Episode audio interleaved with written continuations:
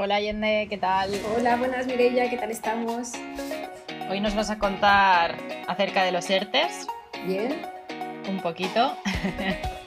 Poquito sí, porque realmente lo que tenemos no deja de ser una prórroga en términos generales, ¿vale? De lo que teníamos hasta el 31 de mayo, con muy poquitas peculiaridades, pero realmente se prorrogan los ERTES nuevamente por otro periodo, ¿vale? Hasta el 30 de septiembre que se prevé que en septiembre volvamos otra vez, haya otra vez diálogo social, que se hace, no se hace, y se prevé que se puedan seguir prorrogando hasta 31 de diciembre. Pero de momento, el Real Decreto 11-2021 nos los prorroga hasta el, del 1 de junio al 30 de septiembre. Entonces vamos a hablar un poquito de qué pasa en este, en este periodo.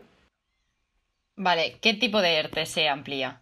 Vale, se han prorrogado los ERTES, tanto de impedimento como de limitación, como aquellos mm, que venía, provenían de una fuerza mayor, eh, que teníamos que distinguir entre aquellos que estaban, eh, que son ERTES top, vinculados tras una fuerza mayor, que se vinculan a ciertos cenaes de actividad o lo que hablábamos de cadena de valor, ¿no? Estas empresas que no tienen ese CNAE propio de actividad, pero el grueso de su facturación son, es cadena de valor de este listado de CNAEs enormes que se mantiene, pero con, sufre unas variaciones muy chiquititas. Se introducen tres nuevas actividades, como son el comercio, eh, el comercio por mayor de té, café y cacao, por ejemplo, eh, el de artículos fotográficos y tenemos otro también que se incluye que es la confección de prendas de vestir y accesorios. ¿vale? Estos incluyen que no estaban contemplados en la regulación anterior y por el contrario eh, salen de la lista otros cinco actividades como son artes gráficas, la navegación creo que,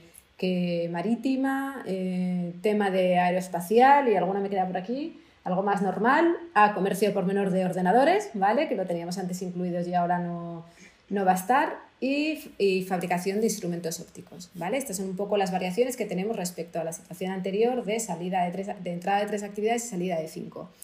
Pero, eh, y bueno, como novedad tenemos de nuevo, que esto ya lo habíamos vivido en una primera etapa, que volvemos a tener exoneración de cuotas, ¿vale? Por periodos activos, ¿vale? De trabajadores, eh, que en estos ERTES de, vinculados a de especial protección por parte del gobierno de ciertas actividades, eh, que acabamos de mencionar, estos CENAES así en términos generales, eh, aquellos trabajadores que incorporemos a la actividad, eh, que tienen una parte de actividad, otra parte suspendida, o se incorporan dentro de estos ERTES, van a tener bonificación por, esos, mm, por esa actividad. ¿vale? en cambio, en los ERTES de limitación y de impedimento, estos ERTES solamente tienen bonificaciones por la parte que están en ERTE, no de actividad. ¿vale? Eh, quizás lo más interesante que nos podemos encontrar ahora, bueno, tenemos esa posibilidad de tramitar nuevos ERTES, por supuesto, con el articulado que teníamos en vigor hasta la fecha. Eh, y eh, se puede seguir transitando de un ERTE de impedimento a un ERTE de limitación y, y, viceversa según vaya evolucionando la pandemia, ¿no? Pues si de momento como parece que estamos más estables, tema vacunación y ya vamos un poco levantando cabeza, pero bueno, nada, esperemos que no, pero bueno, ya la ley prevé que podemos llegar a situaciones de nuevas restricciones, nuevas limitaciones. Mm, en la ley está, esperemos que no se utilice, pero ahí está. Entonces, por eso nos permiten no solo prorrogar estos ERTES que tenemos activos, sino también eh, tramitar nuevos ERTES. Vale, ¿y cuál sería el proceso de tramitación de la nueva prórroga de los ERTES? Nada, es automática. No te, mientras tenemos, nosotros tenemos nuestra autorización administrativa por silencio, autorización expresa en vigor y por lo tanto la prórroga es automática. Pero que la ley sea tan flexible, por decirlo de alguna forma, porque tenemos, contamos con una prórroga automática, no hay que perder de vista que nosotros hemos tramitado y solicitado un ERTE en función de unas características y una situación que teníamos, ¿vale? Entonces, quizá pues vamos a coger un sector como muy gráfico y muy visual, ¿no? en hostelería nosotros teníamos, eh, tuvimos un impedimento, los bares cerrados, teníamos un ERTE de impedimento. Estos sectores, estas cafeterías, restaurantes han podido mm, ir un poco según les cerraban o no, pasando de impedimento a limitación, que a día de hoy lo podrán seguir haciendo igual.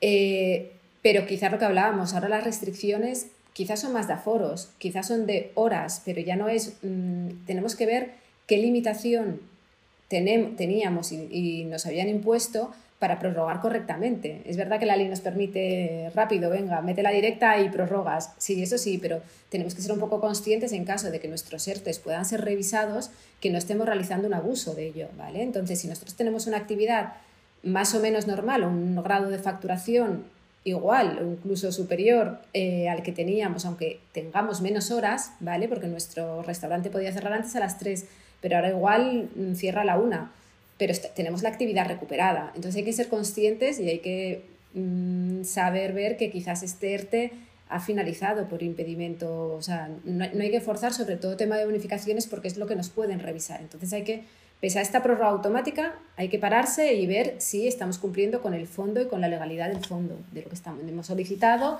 y de la, de la evolución de nuestro negocio. ¿Vale? Entonces, en estos ERTES de, que se prorrogan automáticamente, eh, realmente, a ver, mm, novedades mm, no nos encontramos en términos legales, ¿no? Volvemos, seguimos con la prohibición de externalizar servicios si nuestros trabajadores nos los pueden ofrecer, seguimos con la prohibición de realizar horas extraordinarias, seguimos con la prohibición de realizar nuevas contrataciones si tenemos trabajadores en ERTE que pueden realizar estas funciones, ¿vale? Entonces, mucho ojo, porque estos son incumplimientos que nos, nos, exponen, si no lo cumplimos, a uno, de la devolución de las bonificaciones y haber eh, realizado un ERTE incorrectamente, ¿vale? Entonces, mucho ojo con estas prohibiciones que nos ponen. Luego existe, es verdad que para bonificarnos, pues la empresa tiene que tener su domicilio, no tiene que tener su domicilio en un paraíso fiscal, eh, en empresas de más de 50 trabajadores no pueden realizar reparto de dividendos para garantizar estas bonificaciones, ¿vale? Pero eso, son ya las veníamos arrastrando, ¿no? Esto lo único que estoy haciendo es un poco eh, volver a repetir lo que ya teníamos en la ley, lo que tenemos que ser muy conscientes, porque en cuanto hay un poquito de actividad, eh, esto de horas extraordinarias en ciertos sectores a veces se disparan sin, sin querer, sin tenerlo previsto y quizá teniendo trabajadores en el, en el ERTE. Entonces, mucho ojo, ¿vale? Que, que nos exponemos a, a incumplimientos, sanciones, etcétera. Em, ¿Qué más? Cuéntame. Vale, eh, en cuanto a las exoneraciones, ¿qué cambios habrá? Y si nos podrías explicar un poco la, esta tabla que, comparto. Venga, voy a, echarle un vistazo, ¿eh? Muy bien, muy... vale, en tema de exoneraciones veis que tenemos, bueno, hay aquí entre paréntesis, bueno, tenemos clasificado según sean empresas de más de 50 trabajadores o de menos de 50 trabajadores. Seguimos con lo mismo que desde el primer día, ¿eh? siempre se han eh, eh, establecido diferencias según el número de trabajadores de nuestra empresa. Entonces, em, tenemos, como veis, al principio vamos a centrarnos en uno de los cuadrantes porque luego lo único que cambian son estos porcentajes, que es interesante que los tengáis así visualmente entonces tenemos el ERTE de impedimento, de impedimentos en el que nuestra actividad no podemos ejercitarla, ¿vale? O sí que es verdad que podemos tener ciertos trabajadores porque tenemos un impedimento, hay que ver que eh, gubernamentalmente tenemos esta prohibición de desarrollo de actividad, ¿vale? Y eh, que como veis, durante todos los meses que de junio, julio, agosto y septiembre se mantiene al 100%, ¿vale? Y tenemos el de limitación, que lo mismo, que eh, nos cambia el porcentaje de, de exoneración y el ERTE de limitación se trata de aquellos supuestos en el que tenemos limitada nuestra actividad por aforos, por horarios, eh, por falta, bueno, un poco no podemos desarrollarlas al 100%. Y luego ya nos vamos a los ERTE top que nos mencionan aquí, que estas son las que habíamos hablado de CENAES, ¿vale? Tanto de CENAES propios como el ERTE top, la declaración 081, que bueno, es como lo identificamos en Seguridad Social, em, se trata de aquellos de cadena de valor. Como vemos, en estos ERTES nos distingue entre un porcentaje para aquellos trabajadores que estén en activo, ¿vale? Eh, jornada trabajada y una jornada y para los trabajadores que están en suspensión, ¿vale? O con ese porcentaje, en el porcentaje en el que no trabajan, las, los porcentajes de exoneración son inferiores, con la finalidad de mover un poco la actividad, ¿no? Em, y la misma tabla la podemos ver duplicada abajo, ¿vale? Pero con, eh, para empresas de más de 50 trabajadores, ¿vale? Entonces, un poco son las exoneraciones con las que se juegan y en principio en esto, pues bueno, cambian importes, cambian estas pequeñas peculiaridades, pero se mantiene un poquito. Siempre la empresa debe hacer primero su declaración de actividad, a la Seguridad Social comunicarle en qué declaración de actividad está, si en la 078, 079, 80, bueno, según las que estén para poder aplicar estas exoneraciones. Y pese a estar también, existe la posibilidad que pese a estar en estas causas, ¿vale? Haya empresas que no quieran bonificarse, entonces deben de comunicar esa, esa renuncia a bonificaciones, bien porque no quieren estar limitados por un reparto de beneficios posterior, bien porque no les interese por no tener que hacer la, el tema de, de salvaguarda del empleo para no la pérdida de bonificaciones. ¿Vale? Es importante. Porque seguimos contando, en este Real Decreto se vuelve a potenciar y se vuelve a proteger de nuevo, eh, bueno, pues lo que ya habíamos visto de eh, los seis meses de salvaguarda del empleo, que si ya vamos arrastrando varios ERTES, empezará a contar cuando finalizó otro, en esto mm, están ya muy, ya que tenemos ya, vamos un poco ganando, ¿no? En interpretaciones, cuando antes hablábamos y nos decíamos, bueno, pues esto no sabemos muy bien cómo se interpretará, cómo lo valorará la inspección.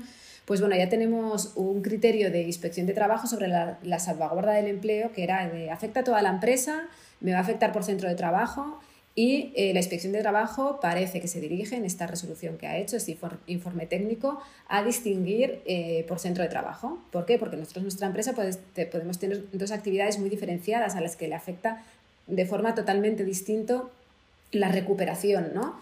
Eh, tenemos igual una fábrica de, en tema de fabricación y tenemos tema de oficina y comercial. Entonces, la inspección sí que nos va a valorar que segmentemos por centro de trabajo, por esas actividades para, para que empiece el cómputo distinto de los seis meses de garantía de, de empleo, ¿vale? Esto es un poco novedad que no sale tanto de la ley, como os decía, ahora tenemos más novedades quizás de interpretaciones que van saliendo de inspección, por una parte, pero también de los tribunales que están ya empezando a ver sentencias interesantes. Una última, si os interesa, es el tema de que todo, toda protección de desempleo por, en caso de suspensión de contratos de ERTE, eh, teníamos que tendría que ser entre un 30 y un 70% de reducción. Hay un tribunal de lo social de Barcelona que ahora mismo eh, ha fallado, dando la razón a los, al trabajador afectado, en el que su reducción era el 90% garantizándole la prestación de desempleo. ¿Vale? Por tanto, eh, se, el tribunal, esto veremos a ver lo que hay luego, que es en primera instancia, pero mm, por lo menos eh, lo que tenemos delante es una evolución en el sentido de, bueno, pues mm, es una medida extraordinaria y aquellos trabajadores que quizás se les haya denegado la prestación del desempleo porque eh, durante ERTE, desempleo estamos hablando de ERTE, durante periodos anteriores porque su reducción entraba dentro de este parámetro, pues ya tenemos una sentencia que nos dice que sí les protegería. Veremos a ver cómo continúa, si esto se impugna por parte del Estado, ¿no? Bueno, ahí estamos, ¿no? Un poco ya empieza a ser entretenido quizás esto, ¿no? Porque ya no solo tenemos una ley un poco, un poco, ¿no? mucho indeterminada que no sabíamos un poco por dónde ir y entonces siempre la interpretamos de forma muy restrictiva, siempre para no cometer errores y parece que, bueno, los tribunales están un poco en, ciertos puntos flexibilizando, ¿vale? Eh, ¿Qué más? Que estoy aquí cogiendo carrerilla y no te dejo. ¿Por cuánto tiempo se mantendrá esta cláusula de salvaguarda que, que, comentabas? Claro, en principio tenemos otros nuevos seis meses más. Entonces, si tú vienes arrastrando ya desde el principio la salvaguarda del empleo de seis meses, esta de ahora no te empezará a contar hasta que no te finalice el anterior y la anterior hasta que te finalizase el anterior. O sea que ya nos estamos metiendo en, mucho periodo de tener que salvaguardar el empleo de, estos seis meses. Ojo también que tenemos también la prohibición, se repite la prohibición de despido, ¿vale? Vinculada a COVID. Sí que tenemos los despidos disciplinarios, eh, sí que podemos hacer un despido objetivo por causas económicas, organizativas, productivas tecnológicas que podamos demostrar que no viene vinculado por COVID, porque lo que está vetado es, y hay esta protección de despido, esta prohibición, que aquí también tenemos ya los tribunales pronunciándose y tenemos un poco de todo, desde tribunales que dicen que un despido realizado por causa COVID es nulo y otros tribunales más un poco más mm, más progres, por decirlo, ¿no? no tan conservadores, eh, están valorando que se trata de un despido improcedente.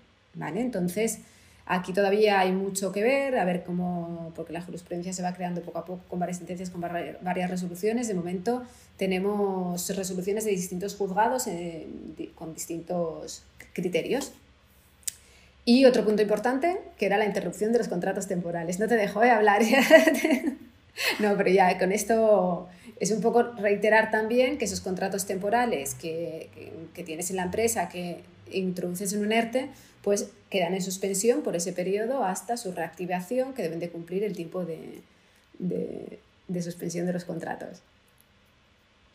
Vale, y por último, sobre los tipos de ERTE, ¿cómo se podría pasar del ERTE de impedimento al ERTE de limitación? Vale, nada, simplemente es un cambio que se realiza, o sea, nos permite, sin tener que hacer más trámites, esto ya bien heredado de la regulación anterior, transitar de uno a otro, ¿vale? Porque al principio no, antes de la regulación que tuvimos última, en enero, eh, perdón, en febrero, em, había que tramitar, había que hacer papeleo, ahora no, ahora nos permiten transitar de uno a otro. Pero no olvidemos siempre, esta flexibilidad establecida en la ley eh, no quiere decir que, como, dice la expresión, anchas Castilla, no, no, no, ojo, que tenemos que tener una justificación cuando hacemos estos tránsitos, ¿vale? Y tenemos que motivarlo y en su momento tendremos que demostrarlo si la inspección nos requiere mm, porque teníamos esta limitación.